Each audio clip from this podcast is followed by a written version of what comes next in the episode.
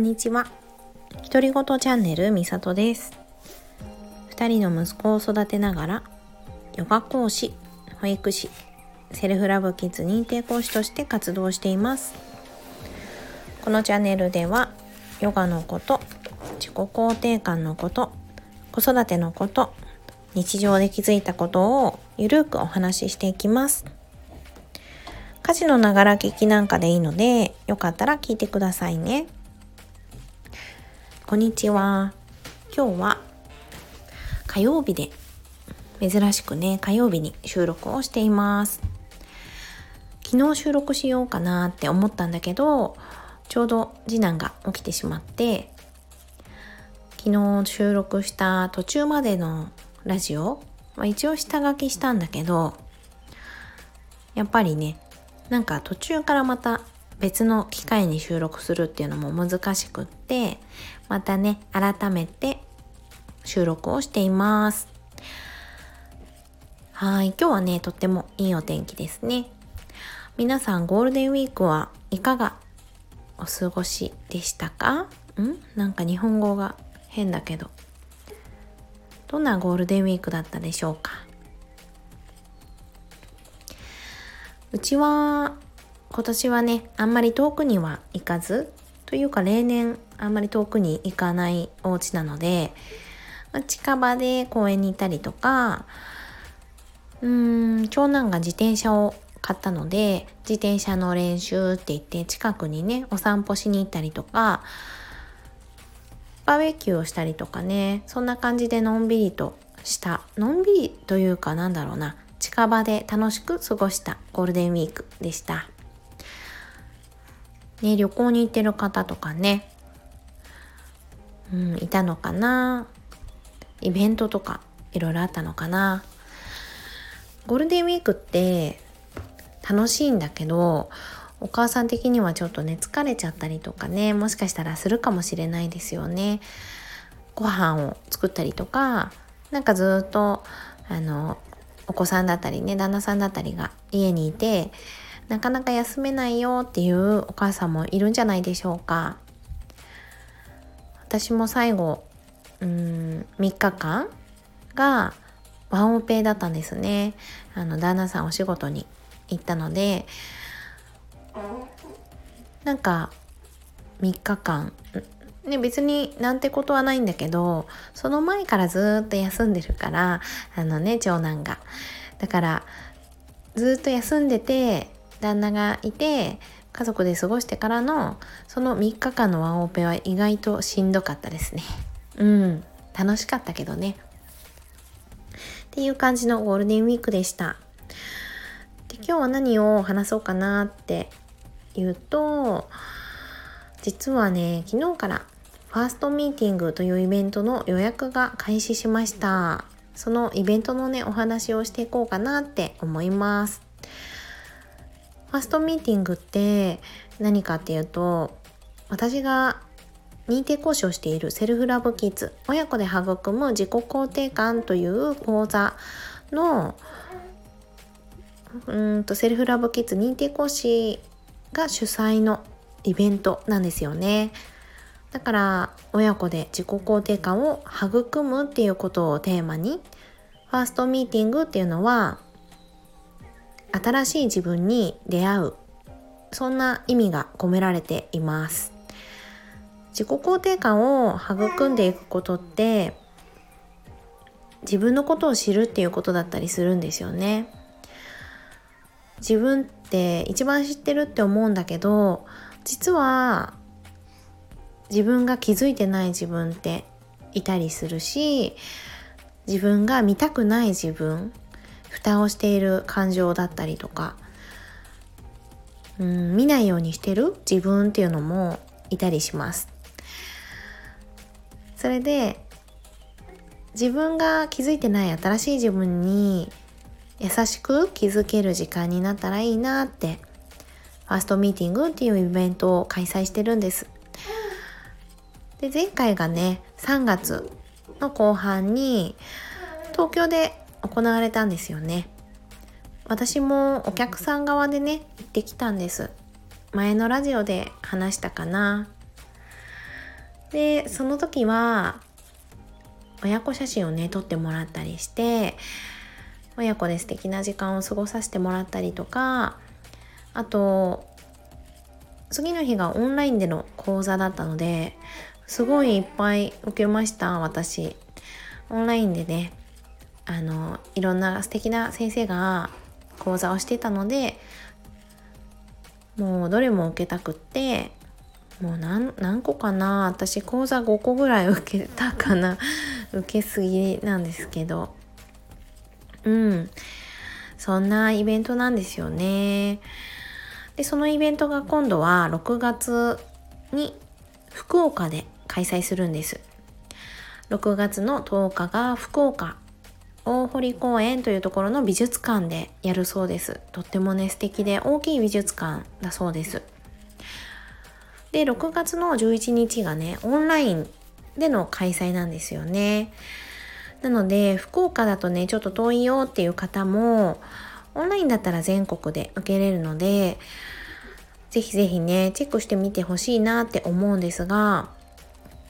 お近くの方はぜひね対面で行ってもらいたい。うんもうすごい素敵だから。空気感がねもう素敵なんですよね。福岡の近くの方はぜひぜひ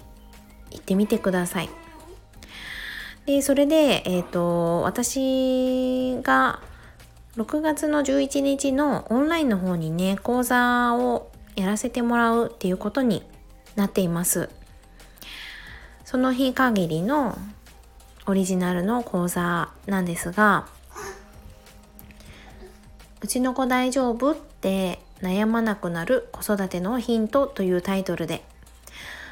他の子と比べてしまったりとか自分のこの個性っていうものをなかなか大事にできなかったり大事にしたいって思ってるのにね。なんかうちの子平気なのかなって思いあるんじゃないかなって思います。子育てをしていていると。他の子となんだか違う気がするなとかこんなところ苦手だけど大丈夫かなとかそんな風に感じた時にじゃあその苦手なところ他の子と違うところを克服させた方がいいのか無理やり押さえつけた方がいいのかっていうと本当はさ本当はさって言っちゃった、ね、そうじゃないよねって。苦手なところだって得意なところだって人それぞれあるはずだしそれを無理やりに克服しようとしなくたって本当はねいいんですよ。だけど日本で暮らしてるとね他の人と一緒がいいってそんな文化だからねみんなと同じであってほしいなって